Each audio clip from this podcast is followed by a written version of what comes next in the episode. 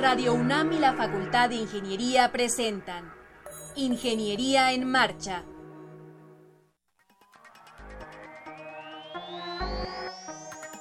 Un espacio dedicado a la divulgación del quehacer de la Facultad de Ingeniería. Ingeniería en Marcha. Le informamos sobre las innovaciones tecnológicas y de investigación. Orientamos en temas de autoconstrucción. Presentamos la cultura y las artes. Y compartimos nuestras victorias en el deporte. Ingeniería en Marcha. Un programa pensado para vincularnos con usted. Ingeniería en Marcha.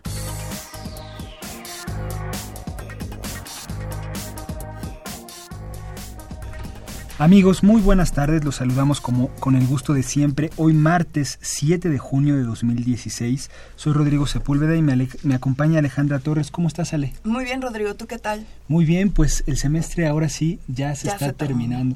La facultad se pone un poco triste sin los alumnos, sin tanto movimiento, sí, como que nos falta algo. Pero bueno, sirve para recargar energías, para hacer una pausa, para que los alumnos también recarguen fuerzas, visiten muchos, ¿no? A su, a su lugar de origen, muchos se van a visitar a sus papás, a otros, sitios, exactamente.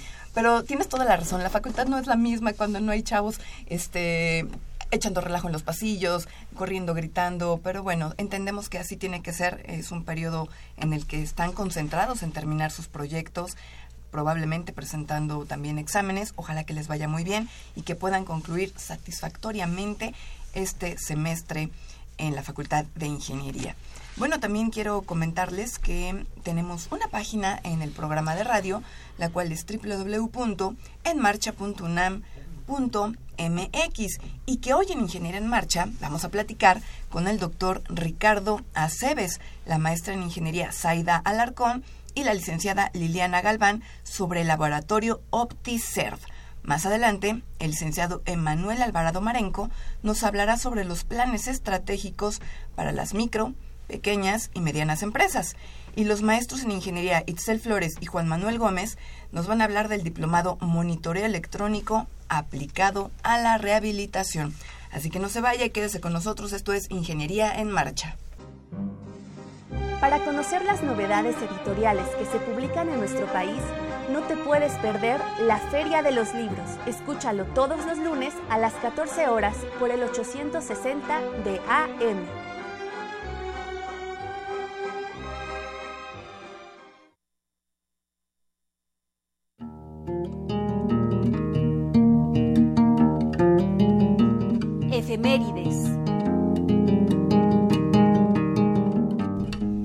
Pues un 7 de junio de 1914 en Panamá, el transatlántico estadounidense Alliance de 4.000 toneladas, de 40.000 toneladas, quise decir, realiza la primera travesía de prueba del canal de Panamá, cruzándolo del Océano Atlántico al Pacífico.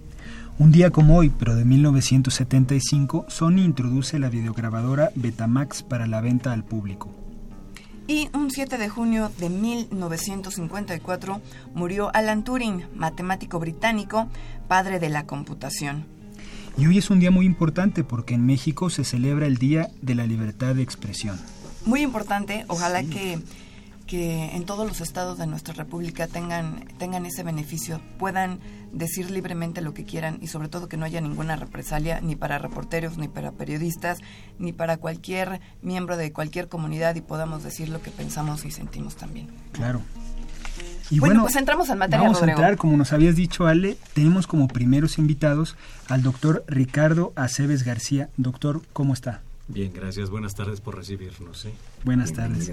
La maestra en ingeniería Zaida Alarcón Bernal. Hola, buenas tardes. Hola, buenas tardes. Y la licenciada Liliana Galván Cortés. Hola, buenas tardes. Buenas tardes. Vienen a hablarnos sobre un proyecto, un laboratorio de no OptiServ. Bienvenidos al programa. Gracias. Gracias. Bueno, un poco quisiera dar eh, eh, un preámbulo en cuanto a las empresas de servicio, porque la intención de este laboratorio es abocarse a ese tipo de empresas, ¿no? que a, nivel nacional e internacional son muy desatendidas por las características que tiene eso que conocemos como servicio. Miren, a nivel nacional quisiera darles algunos datos. Eh, pues si hablamos por sector en la composición del Producto Interno ¿sí? Eh, bruto, el terciario, que sería los servicios, incluido comercio y todo lo que involucra eso, ocupa el 62.4% en la economía del país. Aportan esa, esa cantidad.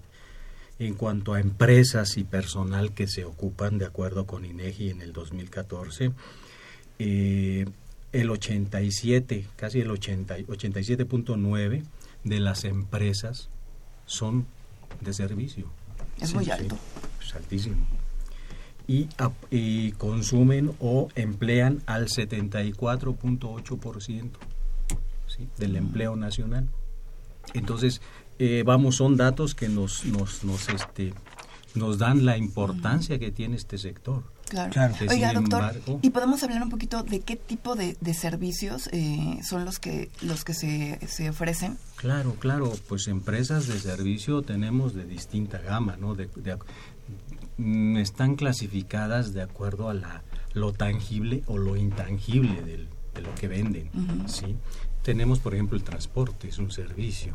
Tenemos el movimiento de mercancías, es un servicio, tenemos la parte gubernamental que da servicios, tenemos la parte de infraestructura que da servicios, tenemos los, si nos vamos un poco más a detalles, tenemos los restaurantes, tenemos los hospitales, tenemos esta estación de radio, que es, una empresa de servicios, se pudiera ver como una empresa de servicios. Entonces, vean, estamos rodeados de servicios por todos lados, un consultorio médico, un buffet de abogados, este, la propia educación es un servicio.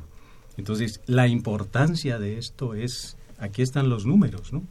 Son las empresas que más empleo ofrecen o que más empleo dan, son las empresas que más aportan al PIB nacional y son la mayor cantidad de, de empresas que existen en el país. Y bueno, y algo que platicábamos fuera del aire es que a pesar de esto, lo que ofrecen no es algo material, no es, no es un producto que uno se lleve a casa y lo pueda limpiar o lo pueda ver o lo pueda guardar, ¿no? Es, es algo que es más o menos etéreo. Sí, sí, vamos, esa es la característica, esa es una de las características fuertes del, del servicio a comparación con este con la manufactura, con las empresas de manufactura. Claro. O sea, tenemos un producto, un lápiz, una hoja de papel y la vemos, la conocemos, y antes de comprarla podemos ver si no tiene fallas y lo hacemos, el servicio no. ¿Y, cuál es la idea de, de, este laboratorio en general? ¿De dónde surge el nombre? ¿Cuál es el concepto que tuvieron para... Laboratorio, nosotros estamos en el posgrado de ingeniería en el área de sistemas. Yo estoy haciendo el doctorado en investigación de operaciones y bueno, está metida la optimización. Una parte del, del, nombre es optimización, de hecho es laboratorio de optimización y servicios. Está dirigido a los servicios justo porque está cobrando relevancia. Eh, es muy reciente, de hecho ha empezado con los 2000, una cosa que llaman ciencia de los servicios, que es, eh, puede llamarse, bueno, es el estudio de los sistemas de servicios. Empieza un poco a estudiarse la administración, el funcionamiento, cómo debe de estructurarse. Eh, IBM le dio mucha importancia, IBM cambió de una lógica de producto a una lógica de servicios y ha hecho un sinnúmero de estudios al respecto. A partir de entonces, bueno, se han desarrollado diversos estudios. Sin embargo, en México no se hace mucho. Se, en la investigación de operaciones, por ejemplo, se dirige mucho a, a lo mejor qué tipo, bueno, dónde distribuir, a lo mejor cómo distribuir una planta, dónde localizar instalaciones, procesos de producción, exacto. Pero cómo optimizas algo que no tienes en la mano. De repente cobró mucho auge, por ejemplo, la parte de, la investigación de, de, operaciones en el área hospitalaria, ¿no? ¿Cuántos consultorios debemos tener disponibles? ¿Cuántas enfermeras? ¿Cuántos médicos? ¿En qué momento? ahí está un poco metido esta parte de los servicios y a lo que queremos dirigirlo es al conocimiento científico aplicado a un área que se ha desarrollado prácticamente pues empíricamente. Y, es la intención del laboratorio. Por un lado, eh, el desarrollo de, de, investigación, de conocimiento científico, la parte académica, y por el otro, ofrecer a micro y pequeñas empresas principalmente porque, bueno, no lo mencionó, pero son las que más hay en este país, que nacen y mueren rapidísimo. Entonces es, es nuestra intención mm, dar un servicio de orientación y bueno, que finalmente tengan un camino que seguir para no morir, al menos por no planear las cosas. Eh, si alguna eh, persona que tenga su, su micro o pequeña empresa le gustaría tener un acercamiento con ustedes, ¿cómo lo puede entablar? Bueno, mira, tenemos em, dos números. Tenemos un número que sería el 5622-3312 con la extensión 143. También tenemos un correo que es acebes arroba unam.mx. Ahí es donde nos pueden contactar. También es importante señalar que en este laboratorio tenemos una especialidad que estamos desarrollando y que, bueno, próximamente pues ya va a estar en un plan de estudio, ¿no? Se divide en dos semestres. El primer semestre está enfocado al diseño y el desarrollo del servicio. También estrategias de competitividad, posicionamiento del, del servicio y una parte muy importante son los recursos humanos en empresas de servicio, porque de repente se deja de lado los recursos humanos y hay que tomar en cuenta que los servicios es de persona a persona. ¿Y qué quiere decir esto? Que debemos adaptarnos a las necesidades de quien lo consume. Y también eh, abarcamos un poco de diseño de espacios y finanzas básicas. El segundo semestre es un poco más matemático, pero bueno, es nos enfocamos en la operación del servicio. ¿Qué quiere decir esto? Es optimización de procesos, demanda de suministro, análisis de decisión, diseños de flujos y simulación. El objetivo de esta especialidad es entender los servicios, cómo deben de ser estudiados y brindar herramientas básicas y necesarias para el desarrollo de empresas de servicio. Y principalmente formar recursos humanos con los conocimientos dirigidos a esta área. ¿Hay algún requisito para que se pueda ingresar a este tipo de estudios? No, no, bueno, los requisitos, más bien, como va a ser una especialidad y es un posgrado, pues los requisitos de todas las... Mm. Eh, especialidades que ofrece la UNAM como tal. ¿Qué tipo de alumnos están esperando? ¿Qué perfil deben de tener más o menos? Pues eh, la cosa de los servicios es tan amplia, ¿no? Digamos tan, ¿cómo le llaman? Multidisciplinaria. Sí, Que esperaríamos tener gente tal vez de, pues de ingenieros, este, administradores, contadores, economistas, tal vez esos de marketing. Eh, vamos, eh, no hay una digamos que si por necesidad tendríamos que definir tenemos que definir una, un perfil, un perfil para para el ingreso pues lo tendremos que hacer pero lo más amplio posible pero pues imagínese un servicio que es algo que es intangible y que si usted compra algo pues, él le obtiene un producto pero también le ofrecen un servicio con ese producto pues ahora, algo algo importante que quisiera también un poco para que se vea la la diferencia entre qué es un servicio y qué es un producto. Miren en la empresa en la empresa manufacturera normalmente los inventarios se usan para parar errores para si un proveedor no nos cumple pues ya tenemos ahí nuestro inventario usamos eh, usamos eso. En, en los servicios eso no se puede hacer. Como guardo un asiento de avión vacío? ¿Cómo guardo algo que, que es intangible? ¿no? Sí. Pero sin embargo, sí tienen procesos para podernos dar el servicio. Sí. Entonces, a lo que queremos, a que nos estamos nosotros enfocando es a esa parte ¿no? de los procesos para dar el servicio. Que finalmente usted, uno lo adquiere, lo compra, y hasta que lo adquiere y lo compra sabe si fue bueno o no fue bueno, o si tuvo calidad o no tuvo calidad. Pero sin embargo, eso ya un proceso dentro de la empresa. Y es a lo que queremos nosotros dedicarnos y sobre todo decirle a la gente y a los empresarios pues que ahí está lo importante de su de, su, de su, servicio. estrategia, de, su servicio fundamentalmente. ¿sí? Entonces, bueno, pues eh, un poco para que también se vea ¿por qué no le hacen mucho caso a las empresas de servicio?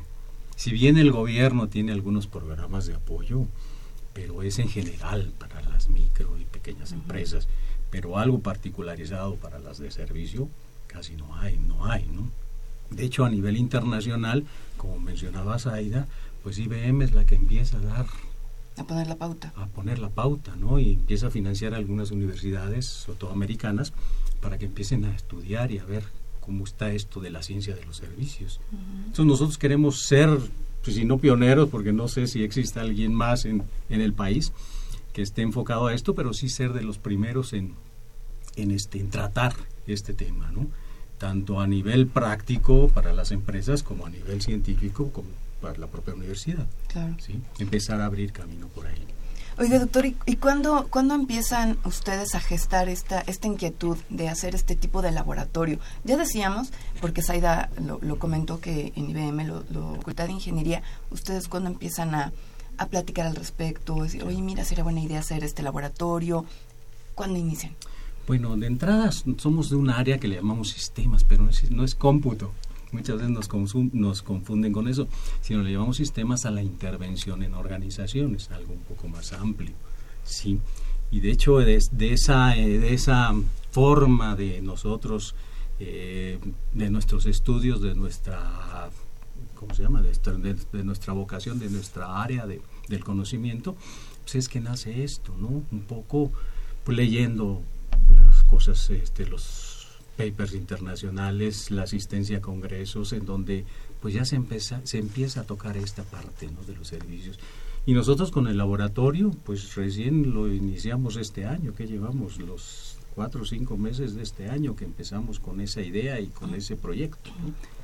Eh, ¿A raíz de qué? Pues a raíz de que nosotros ofrecíamos un servicio a los municipios o sea, les hacíamos ciertos estudios, ciertos proyectos y les sugeríamos a los presidentes municipales alternativas de solución. ¿sí? Porque en tres años pues no pueden hacer mucho, ¿no? Y este, entonces era parte de nuestra actividad. Entonces, enfocándonos un poco más amplio, bueno, ¿por qué no también a las empresas, ¿no? Y de ahí nace todo esto. ¿Tienen eh, montadas algunas líneas de investigación o algunos temas, algunos ejes centrales en los que se desarrollan como grupo? Pues, bueno, la ciencia de los servicios es muy amplia y engloba un montón de disciplinas, la economía, el derecho, incluso antropología. La parte que a nosotros nos compete es la administración de los servicios, por llamarlo de alguna manera. La parte de los procesos, de la planeación, de la organización, de decidir tal vez cuántos empleados se necesitan, en qué momento, en el a lo mejor en la hora de mayor demanda, como en los bancos, cuándo va más gente, cuándo se necesitan más cajeros y demás. Esta parte del análisis del comportamiento, de qué tipo de servicio se va a prestar, es a lo que nos estamos dirigiendo principalmente.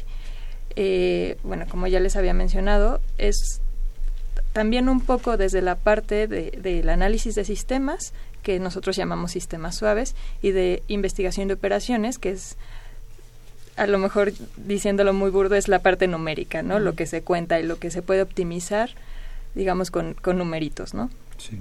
Entonces, un poco estamos dirigidos de esa, pues la maestría en transporte, el doctorado en transporte, y también es un poco movernos en esa área que también es un servicio y cómo interactúa con otros servicios.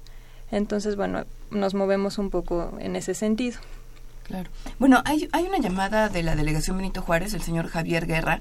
Dice que si podemos repetir el número telefónico, eh, Liliana, para, para ponerse en contacto con el laboratorio Opticer y el correo electrónico. Entonces, si nos ayudas nuevamente con eso. Claro que sí. El número es 56 22 33 12 extensión 143. ¿Y el correo electrónico?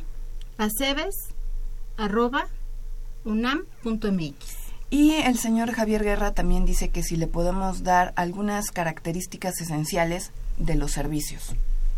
Sí. A ver, Liliana. Em, hay que tomar en cuenta que hay empresas de manufactura y empresas de servicio. Las empresas de manufactura que te entregan un producto, pero que hay, de un, que hay detrás de un producto un montón de servicios, ¿no? Desde producción, distribución y organización. Los servicios son actividades y tienen ciertas características, las cuales son, son intangibles, inseparables, perecederos y variables.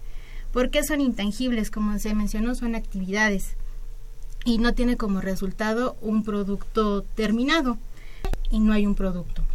Eh, es inseparable. ¿Qué queremos decir con eso? Cuando se producen, se consumen. Mm, y son, es simultáneo. Un ejemplo es la cita con un doctor. Eh, si no está presente el consumidor, no se puede llevar a cabo la actividad. Son perecederos. Al ser actividades y no mercancías o productos, no pueden ser almacenados. Entonces la actividad también dura un tiempo determinado. Por ejemplo, un corte de cabello. Cuando vas a cortarte el cabello dura 25 minutos y terminó el servicio y ya, no más. Son variables, como lo mencioné también, la gran mayoría de los servicios es de persona a persona. Entonces la, la persona que brinda el servicio debe adaptarse a las necesidades del cliente. Retomando el ejemplo anterior de mm, un corte de cabello, eh, se, corta el cabello y dura determinado tiempo, ¿no? El servicio es el mismo, cortar el cabello, pero... Pero es que hay que de lugares a lugares, Exactamente. Hay unos donde te cobran 20 pesos o casi casi te suplican, a ver, pásale, quiero practicar con usted, ¿no es cierto? Luego hay unos de dices, ¿qué? ¿Me van a cobrar de mil, más de mil pesos por cortarme mis pelitos? Y no es estandarizado no es algo estandarizado, entonces debe de ser variable. Esas son algunas de las características que podemos decir de los servicios. Sí, complementar. Hablamos de que los servicios son ideas y conceptos, ¿verdad? Y sus productos son pensamientos. Ya. Una, una cosa que parte de esto es que no son patentables. Mm. Eso los vuelve también complicados. Por ejemplo, la idea de Domino's Pizza de te entrego en 30 minutos. Sí, sí lo tomaron todo mundo, creo que hasta los vendedores de tortas que reparten. ¿Por qué? Porque no se puede patentar. Pues la innovación en, las empresas de servicio debe ser algo constante. Cotidiano, sí, cotidiano, totalmente.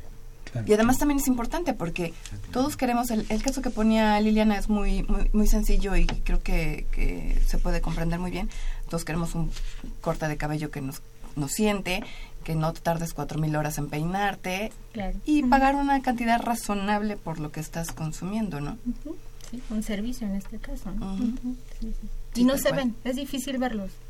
Muchas veces no son valorados. Cuando supongo que, perdón, supongo que medirlos también, o sea, evaluarlos debe ser muy complicado. Sí, em, en, empresas, bueno, y eso nos ha pasado a todos, tenemos eh, la encuesta de calidad del servicio, ¿no? Eh, cómo fue tu experiencia y todo eso, pero no vemos un resultado real. Regresamos otra vez a ese servicio y es exactamente lo mismo. Entonces, ¿qué quiere decir? Que estas encuestas que se están aplicando no están arrojando un resultado bueno o, o no se les está tomando en cuenta, ¿no? Entonces, también es ver cuáles son las necesidades reales del cliente, evaluar la calidad y si tú vas a hacer una encuesta para evaluar esto, que tengas un resultado real. Todo eso se va a poder apreciar en Opticer, el laboratorio que, que están eh, promoviendo en la Facultad de Ingeniería. Sí. O, esa es la tendencia. Para allá estamos, para eso caminamos, ¿no? Eh, de hecho, estamos generando la especialidad. Yo creo que es única en el país y a nivel internacional, por lo que hemos revisado, este, para poder ofrecer algo algo para, para que se entienda que es un servicio y que se entienda que, que se puede ser mejor en un servicio. ¿Cuándo empezaría esta maestría, doctor Cebes? Pues mira, estamos pensando que inicie tal vez el próximo ciclo. Ya, pues ¿En agosto? ¿Es el siguiente ciclo en agosto? No, en este que viene, no, en el siguiente. En el siguiente. En el 2017. De acuerdo. Para ya empezar con todo, con todo armado y todo estructurado. Es una especialidad, aclaro. ¿eh?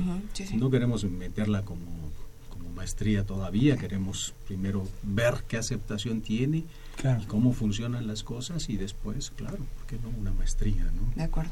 Sí. Pues el tiempo en Ingeniería en Marcha se, se agotó. Rapidísimo se ¿Tienen algo por ahí en el tintero que, que, quieran compartir, Saida? Sí, yo quisiera agregar, en el laboratorio tenemos un programa de servicio social, bueno, que por ahora, como mencionaron, acaba de empezar. Eh, por ahora lo tenemos en la Facultad de Ciencias para estudiantes de actuaría y de matemáticas, en la Facultad de Administración para los estudiantes de Administración, en la Facultad de Economía, en la Facultad de Ingeniería para todas las licenciaturas y en, eh, eh, en Ciencias también en Ciencias de la Computación me falta.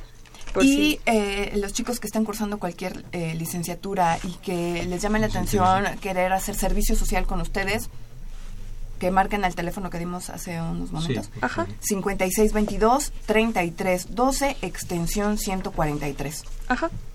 Y bueno, físicamente estamos en el posgrado de Ingeniería en el edificio Bernardo Quintana. Gracias, gracias por haber venido a Ingeniería en Marcha. Ojalá que no sea la última vez, que regresen más seguido y que sigan creciendo las micros y pequeñas empresas. Pero de servicios. Pero de servicios. Está bien, doctor, está bien. Muchas gracias. Gracias, Para conocer las novedades editoriales que se publican en nuestro país, no te puedes perder la Feria de los Libros. Escúchalo todos los lunes a las 14 horas por el 860 de AM.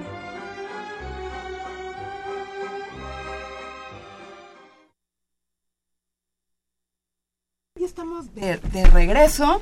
Quiero recordar el número telefónico 5536 8989 y comentarles que el taller coreográfico de la UNAM nos mandó 10 pases dobles que vamos a regalar a las personas que así lo deseen llamando al 5536 8989 o vía Facebook también que lo soliciten. La función es para este 12 de junio a las 12.30 horas. Se van a interpretar piezas de Schumann, Mozart, Bach y Lecuona. Esto es el taller coreográfico de la UNAM. Así es de que si usted quiere asistir, pues hay que llamar por teléfono o escribirnos a nuestro Face. Sí, llámenos, vale la pena aprovechar la oportunidad. Estamos muy contentos porque ahora recibimos a la maestra Itzel Flores Luna. Itzel, ¿cómo estás? Hola, ¿qué tal? Muchas gracias por recibirnos. No, ¿de qué? Y al maestro Juan Manuel Gómez González. Hola, ¿qué tal? ¿Cómo están? Bien, bien. Gracias. Ellos vienen a presentarnos dos diplomados monitoreo electrónico aplicado a la rehabilitación y también el diplomado en gestión y mantenimiento de equipo médico. ¿Así es? ¿Es correcto? Así es. De hecho, eh, el diplomado de gestión y mantenimiento de equipo médico ya comenzó. Empezamos la semana pasada y estamos eh, todavía con la oferta del diplomado en electrónica rehabilitación. Ok. ¿Cuántas veces se han eh, impartido estos diplomados? ¿Cuál es el objetivo? ¿Qué público busca? Bueno, el, diplomado de gestión y mantenimiento ya se ha impartido en una ocasión adicional el año pasado. Eh, se impartió para un, una dependencia gubernamental y ahora ya se abre al público en general. El diplomado eh, en electrónica rehabilitación es la primera vez que se va a ofertar. Y el objetivo eh, tiene un par de objetivos. El primero es eh, con esta campaña que ha impulsado el director de la Facultad de Ingeniería de promover la titulación por parte de los estudiantes, pues es ofrecerles conocimientos especializados en rehabilitación y eh, toda la parte electrónica y la integración electrónica hacia la rehabilitación y el monitoreo electrónico de actividad física. Con ambos diplomados eh, se pueden titular los estudiantes. Así es. ¿Y tienen que ser de la Facultad de Ingeniería o carreras afines? Eh, pues como lo marca el reglamento general, puede ser de cualquier carrera de la universidad que sea, digamos, afín, puede ser ingeniería mecánica eléctrica. entonces, cualquier estudiante de la universidad que quisiera eh, cursarlos los podría hacer.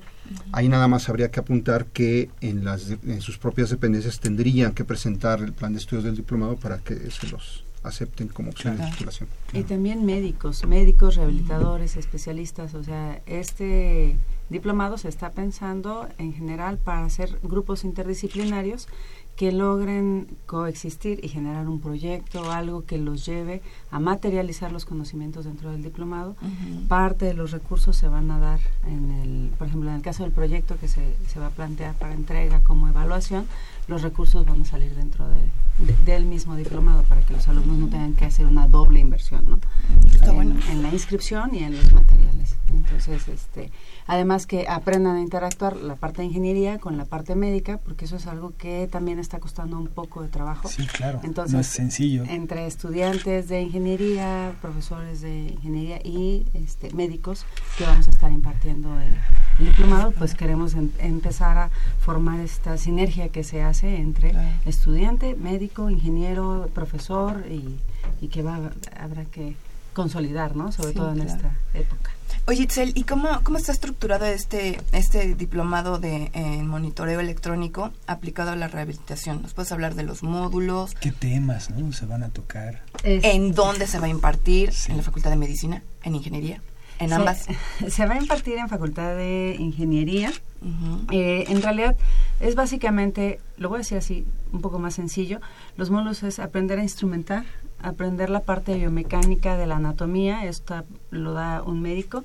Después es la parte de terapia, de rehabilitación, que son órtesis, prótesis, cómo armar este tipo de dispositivos, sobre todo desde la perspectiva de ingeniería, cómo se necesita, cómo interpretar esta información que te da el médico cuando te dice, oye, me duele esto, y que tú, en función de lo que te está diciendo el médico, sepas implementar los conocimientos de ingeniería, del área que sea, instrumentación, mecánica, para que, eh, eléctrica, electrónica, para que le des una respuesta viable a la, a la persona o al, al, usuario, ¿no? Entonces, eh, básicamente es conocer los principios de fisiología, anatomía humana, los principios de biomecánica, que esto es como la base fundamental para rehabilitación y para diseño de equipo médico, conocer la interacción entre ingeniería y rehabilitación, que eso también es como que algo que no estamos todavía muy entendiendo muy bien qué es eso y que además es fundamental para entender las necesidades del usuario. ¿no? Eh, conocer la electrónica necesaria para el registro de actividad física. ¿Qué es este registro de actividad física? Este, si quieres A ver, Juan Manuel. Sí, eh, en general, si hablamos de registro de actividad física, podemos hablar desde los instrumentos que podemos bajar en nuestras aplicaciones para medir los pasos. Un acelerómetro. Exacto, acelerómetro. Un podómetro también, ¿no? Exacto. Sí, podemos, eh, eh, digamos, esa es una aplicación, digamos, hacia el deporte, hacia la actividad física. Eh, sin embargo, no es todo. Sí se puede, lo que con los conocimientos que se adquirirán en el diplomado se podrá hacer este tipo de, de instrumentación electrónica.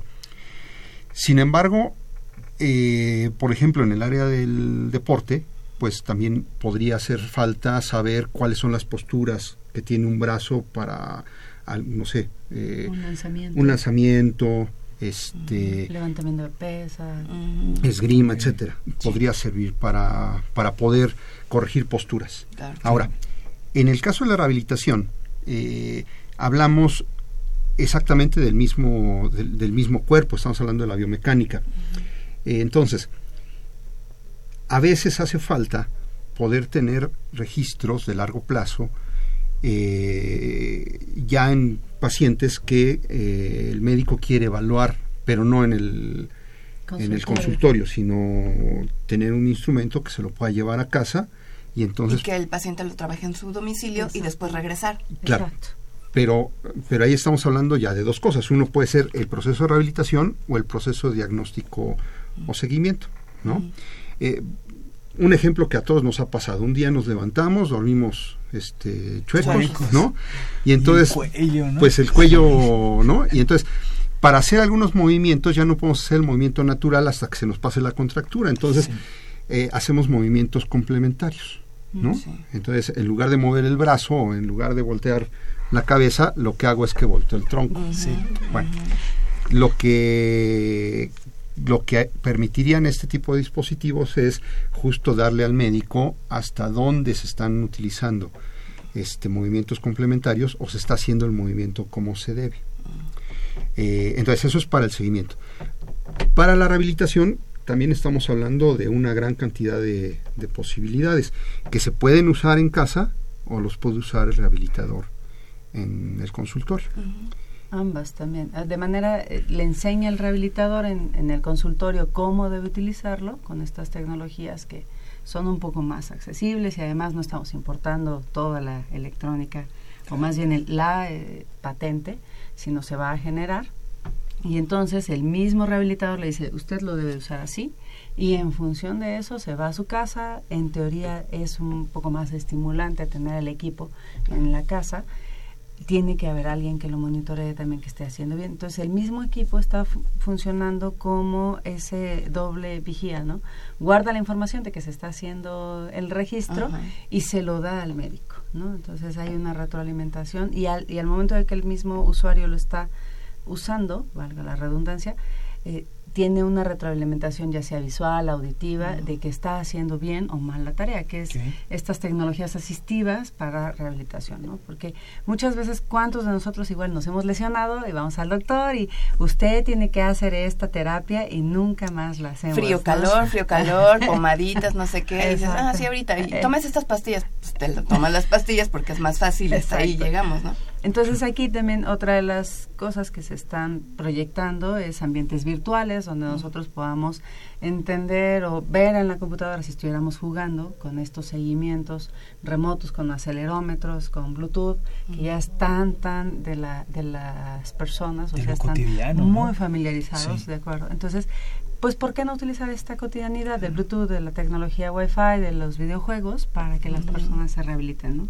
Que eso es parte de lo que se está tratando de hacer. Entonces, otro aspecto que me parece muy importante resaltar es el conocimiento, pues, de que los, las personas que se inscriban acá van a estar seguros con la información que tienen, ya tenemos, estamos generando las cartas de consentimiento informado, la parte ética y normativa respecto a hacer... ¿Qué es eso, Itzel? A ver, ¿los vas a hacer que firmen qué? a ver, primero damos bien la información. Pues justamente cuando uno se somete a cualquier procedimiento médico o a cualquier procedimiento donde registren tu actividad, te piden una carta de consentimiento informado, es obligatorio que te digan, oye, estos son los riesgos de estar haciendo este estudio, ¿no? Y tú debes enterarte y si tú crees que no estás de acuerdo, pues no la firmas. Es el, principio de autonomía de bioética, ¿no? Entonces, eh, nosotros estamos observando toda esta normatividad porque eso es algo que también, como les había comentado en otras ocasiones, como que no se está dando puntual seguimiento a pesar de que México está apegado a toda esta normatividad internacional de Helsinki, desde Helsinki. Entonces, nosotros estamos haciendo todo este procedimiento ante comité de ética, este, saber qué es lo que sí podemos hacer con las pruebas, bajo qué conceptos sí podemos instrumentar a las personas, pedir las autorizaciones pertinentes, qué si es riesgoso, qué no, y sobre todo siempre va a haber un médico presente que nos este, esté orientando, ¿no? Entonces, yo creo que la, la, integración aquí del médico, además que es especialista en rehabilitación, o sea, para ser especialista en rehabilitación, primero tuviste que ser médico, y luego tuviste que hacer una especialidad en, la Facultad de Medicina en el posgrado de rehabilitación.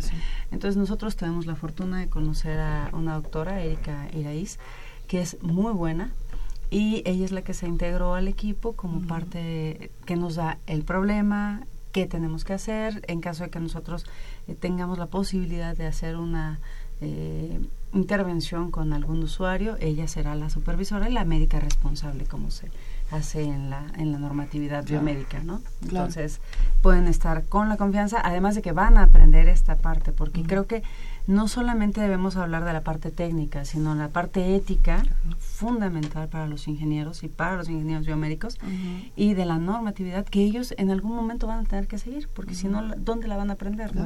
Entonces, pues es, es, es, parte del diplomado. Es parte del diplomado. ¿En dónde se inscriben? Bueno, eh, tenemos un correo electrónico que es contacto DIB. Contacto Contacto DIB. Eh, quiere decir Diplomados en Ingeniería Biomédica, contacto DIB, arroba control punto fi guion medio b de barco punto unam punto mx ¿Algún teléfono? Sí, el 5622 3119 5622-3119. Y el correo electrónico es contacto dip arroba control punto fi guion medio bdebueno.unam.mx. ¿Cuándo empieza este diplomado, eh, Juan Manuel? Empieza el día 17 de... El 12 de agosto. El 12 de agosto. Eh, son 48 eh, sesiones los viernes y los sábados. Y terminamos el día Ahí no está, ¿verdad? terminamos como el 12 de enero. Son seis meses. Seis meses. Este, y solo vamos a trabajar los viernes este, por la tarde y los sábados por la mañana. De acuerdísimo. En un horario donde podamos recibir médicos, rehabilitadores, gente que está dedicada al, trabajo y que les permita, no les sea tan difícil, ¿no? Porque luego esto de entre semana en la mañana es... Hay una cosa que hay que señalar acá. También podría servir los, estos conocimientos, nos hemos dado cuenta que muchos protocolos que se usan en rehabilitación son protocolos que se han desarrollado en Europa, para la población de Europa. Entonces, cuando el rehabilitador los trata de aplicar con sus pacientes en México, pues se da cuenta que eh, no funcionan del todo. Entonces, podemos generar tecnología que ayude a los rehabilitadores también a generar los nuevos los protocolos, que se ajusten a, la, población, mexicana, ¿no? Este, y eso abre también la posibilidad a la población latinoamericana. Claro mucho más cercana, ¿no? Sí, sí, sí, y no tan ajena. Oye, Itzel, eh, eh, estabas cuando estabas interviniendo, platicabas sobre un software. ¿Ese software es em, mexicano?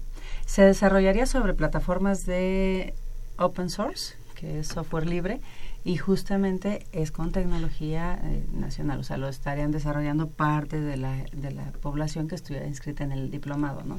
O sea, es que es un ambiente completamente abierto. O sea, es puede estar un ingeniero en computación, puede estar un ingeniero mecánico, un ingeniero eléctrico, un ingeniero biomédico, un médico, un rehabilitador. O sea, justamente para entre más personas estemos integrando esta atención a la necesidad de los discapacidad de las personas con discapacidad o de las personas que tienen una lesión temporal, como es el caso de la rehabilitación, que puede ser permanente o puede ser este, temporal.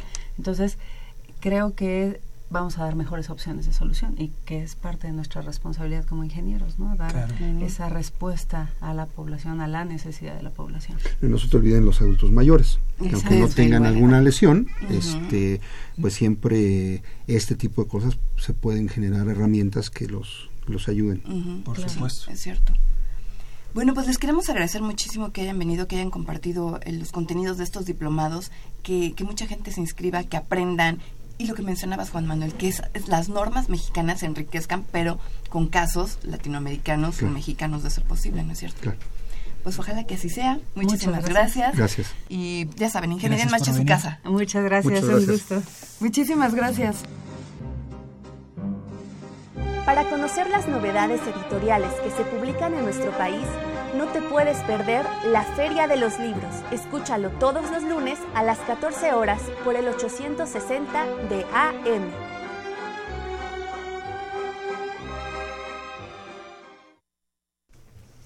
Bien, pues estamos de regreso. Les quiero recordar el número telefónico 55 36 89 89. Aprovecho para enviar saludos a Raúl López, nos saluda desde Facebook. Gracias por tus comentarios.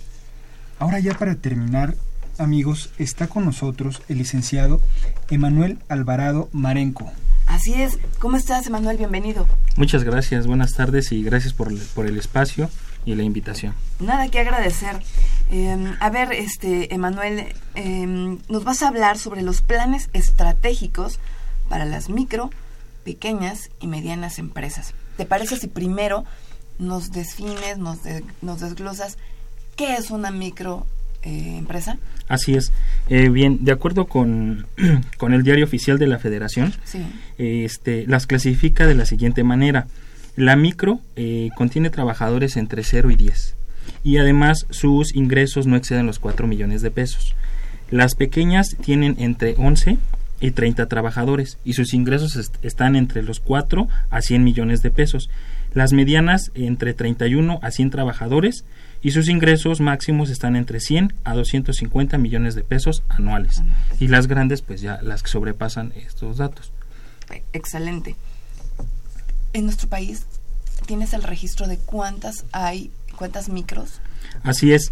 Eh, bueno, eh, el instituto, el INEGI, en su censo económico 2009, que es el más reciente eh, publicado, eh, el 94% de las empresas son micro. Este, sí, es un gran número a nivel mundial, por ejemplo en Estados Unidos, Canadá, eh, algunos países de Europa, las microempresas tienen un impacto muy importante. Es por ello que nosotros estamos este, trabajando. Claro. Tu, tu, investigación, tu línea de investigación son planes estratégicos para estas empresas. Así es. ¿Qué es un plan estratégico? ¿Cómo funciona? Así es. Eh, bien, bueno, eh, empecemos con lo que es estrategia. Estrategia eh, se le adjudica al autor Sun Tzu desde 500 antes de Cristo con su libro El arte de la guerra, porque la estrategia se le adjudica a lo que son los militares. Desde entonces viene esa palabra. Ahora, la planeación eh, se, se junta con esta palabra y entonces la planeación estratégica está muy enfocada a lo que son los negocios. Y este es una herramienta muy fuerte y muy útil para este, que prospere una empresa. O para que dure más tiempo o que no cierre antes, porque lamentablemente mucho hemos visto que las microempresas exagerando duran cuatro años y después tienen que cerrar. Exactamente. De hecho, se dice que ocho de cada diez eh, no pasan los tres años. Fíjate. Y es precisamente por eso, porque eh, dice por ahí algunos autores este, trabajan a corazonada, o sea, no prevén muchas cosas y las que sí la prevén, pues ¿qué pasa? Que pasan de micro a medianas y llegan hasta grandes y perduran y tienen éxito y una palabra que nosotros este estamos aquí enfocados es la productividad económica, que es precisamente pues lo que a todas las microempresas este, les va a servir para prosperar, para que incrementen su número de trabajadores, para que los proyectos este, funcionen. Y bueno, eh, quisiera definir lo que es productividad, porque está muy amplio esto. Entonces, bueno, en el ámbito económico, en este caso, este, de una unidad económica suele estar asociada a la eficiencia, tiempo y recursos económicos. Cuanto menos tiempo se invierte en lograr el resultado deseado, mayor será el carácter productivo del sistema. Entonces a eso nos estamos refiriendo y eso es lo que buscamos este, mejorar en estas empresas. Emanuel, ¿qué, es, ¿cuál es tu principal motivación para hacer esta, esta estrategia, este plan estratégico? Bueno, yo he estado eh, cerca de lo que son las eh, microempresas. Eh, de hecho, he tenido la oportunidad de ser parte de una familiar comercializadora de calzado, donde también se va a llevar la implementación de este trabajo. O sea, los vas a agarrar de conejillo de indias. Eh, sí. Eh, Está bien. Claro, aprovechando. aprovechando. pero también estamos trabajando en otras microempresas. Este, eh, este, desde luego, por la facilidad de los datos, porque muchas veces este, es que la microempresa esté con tu tiempo, pues es un poco difícil eh, y muchas veces necesitas eh, hacer la implementación pronto, como por ejemplo una técnica de, de participación que, que, necesites hacer, pues tener esa disposición de la gente. Entonces, bueno, ese es en parte. Y bueno, en sí, estos planes estratégicos está dirigido a todo el sector comercio al sector comercio porque lo tuvimos que acotar un poco porque tenemos el sector manufacturero y el sector servicios. Entonces este pues para que fuera más de mayor utilidad. Así es. Y qué esperas tú eh, cuando termines tu investigación ¿qué, esperas tener como producto vas a hacer un manual una guía este vas a publicar algo cuál es tu plan sí eh, bien de hecho eh, aquí lo que hicimos nosotros hicimos como un manual o metodología algunos lo podrían llamar con base en la revisión de la literatura de planes estratégicos que se han venido implementando, este, nosotros hicimos un resumen también o nuestro plan estratégico, nuestra metodología, la cual consta de los de los de cinco pasos. Si me permiten, claro, mencionamos. Bien, eh, el primer paso al cual nosotros eh, es de gran importancia es, es el análisis de la situación actual, también conocido como diagnóstico. Eh, muchos autores este, retoman este punto y para nosotros nos parece primordial ubicar bien en dónde está el problema, para no a mitad de camino, no sabes qué, no se definió bien el problema, regresa. Entonces, sí es vital. Este, este paso, ahora, ¿con qué herramienta? Nosotros proponemos los siete pasos de la metodología de sistemas suaves de Peter Checkland. Esta metodología realmente este, pues es de mucha utilidad y entonces es una de las que nosotros proponemos para este análisis, además de otras, ¿no? como aplicación de técnicas heurísticas de la planeación y otras que pudiéramos utilizar. El segundo, la segunda etapa sería la formulación de objetivos, tener bien claro qué es lo que deseamos. En esta pues es definir misión, visión y valores, la cual esta la definen precisamente los propietarios o directores. Esto va desde, lo más alto la tercera etapa sería desarrollo del modelo de negocios. Esto es ya plasmar en un documento y eh, especificar las funciones de cada este, actor. Ver de que, que quede eh, realmente claro. Además de que este documento eh, lo piden Secretaría de Economía, INADEM, todos estos que brindan apoyos, NAFINSA, piden un documento el cual tú demuestres que tu negocio es rentable. El cuarto paso sería ya la implementación de este plan estratégico.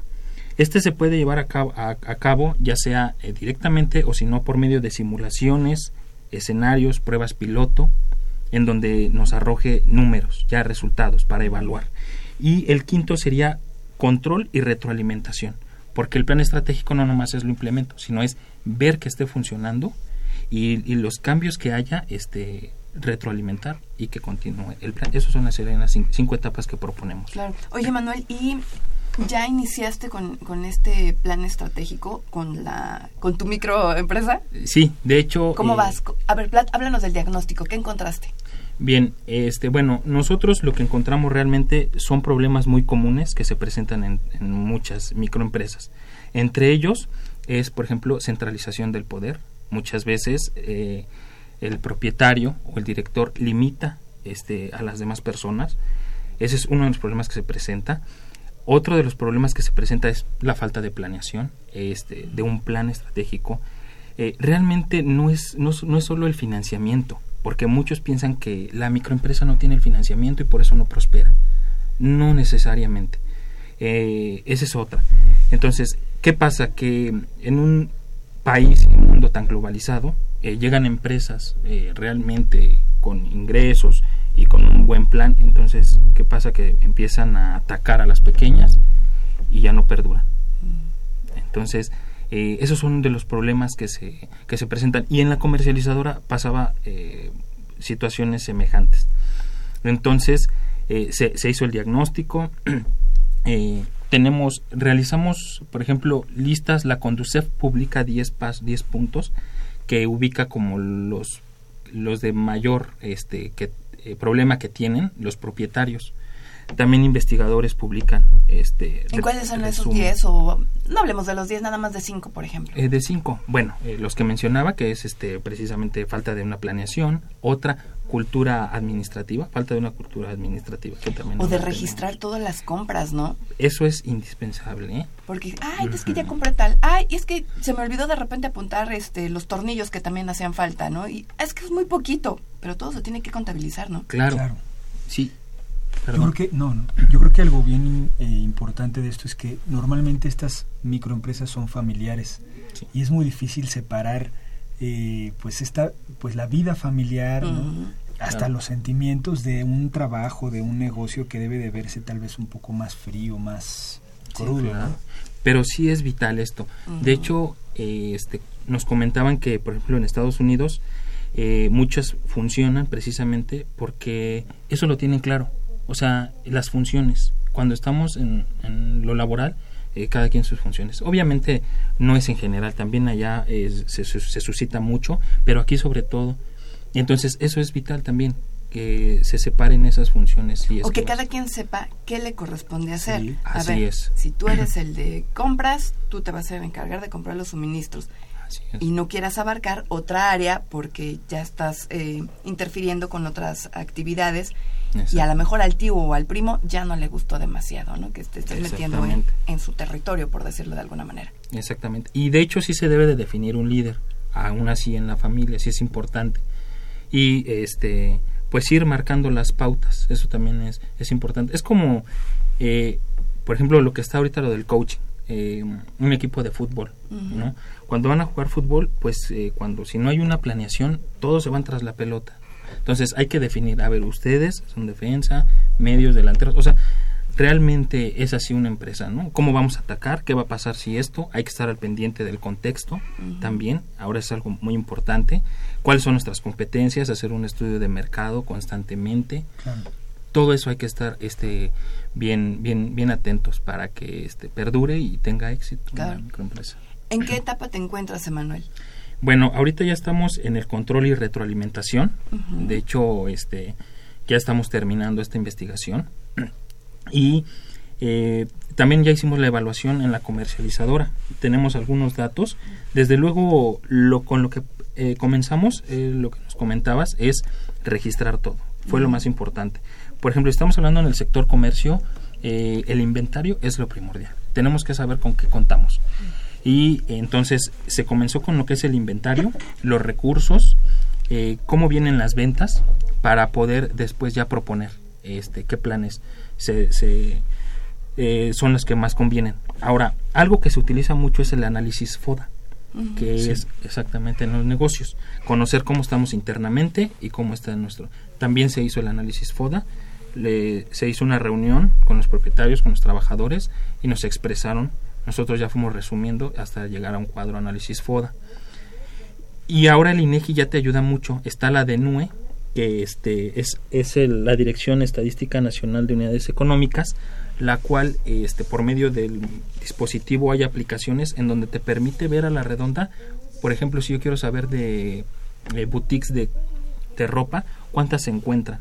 Eso nos sirve porque en, en donde hicimos el estudio, donde lo hacemos, analizamos cuántas están, este, o por lo menos registradas en INEGI. Sí. ¿Dónde está tu competencia directa? Exactamente para saber, por ejemplo, en la que nosotros hicimos, tienen, este, son 12 competencias y ellos serían los 13, en un kilómetro a la redonda, con las mismas características que la que tenemos. Entonces, eso hay que contemplarlo. Y en su momento es hacer un estudio de campo, o sea, visitar, visitar diseño, servicio, o qué ofrece el producto. Todo eso es importante. Precios, costos. Exactamente. Y quisiera comentar una cosa. Muchas veces parece algo como obvio, pero, pero lo dejamos aparte o los propietarios o directores lo dejan aparte y no funciona. Es como la salud de uno. Sabemos que no debemos de fumar, que tenemos que correr y todo eso.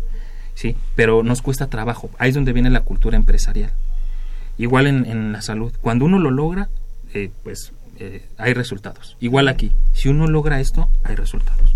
Entonces, esto es lo que nosotros proponemos.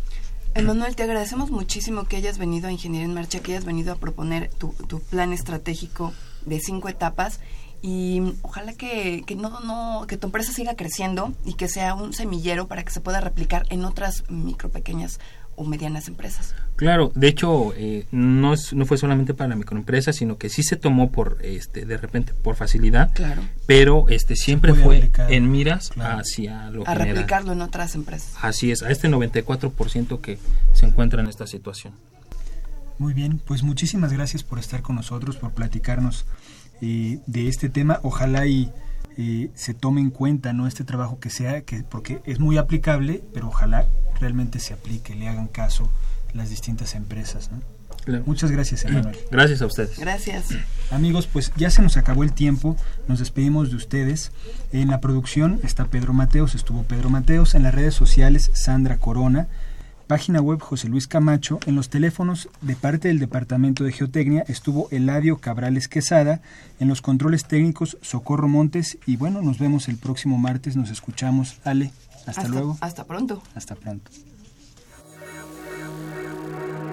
Radio UNAM y la Facultad de Ingeniería presentaron Ingeniería en Marcha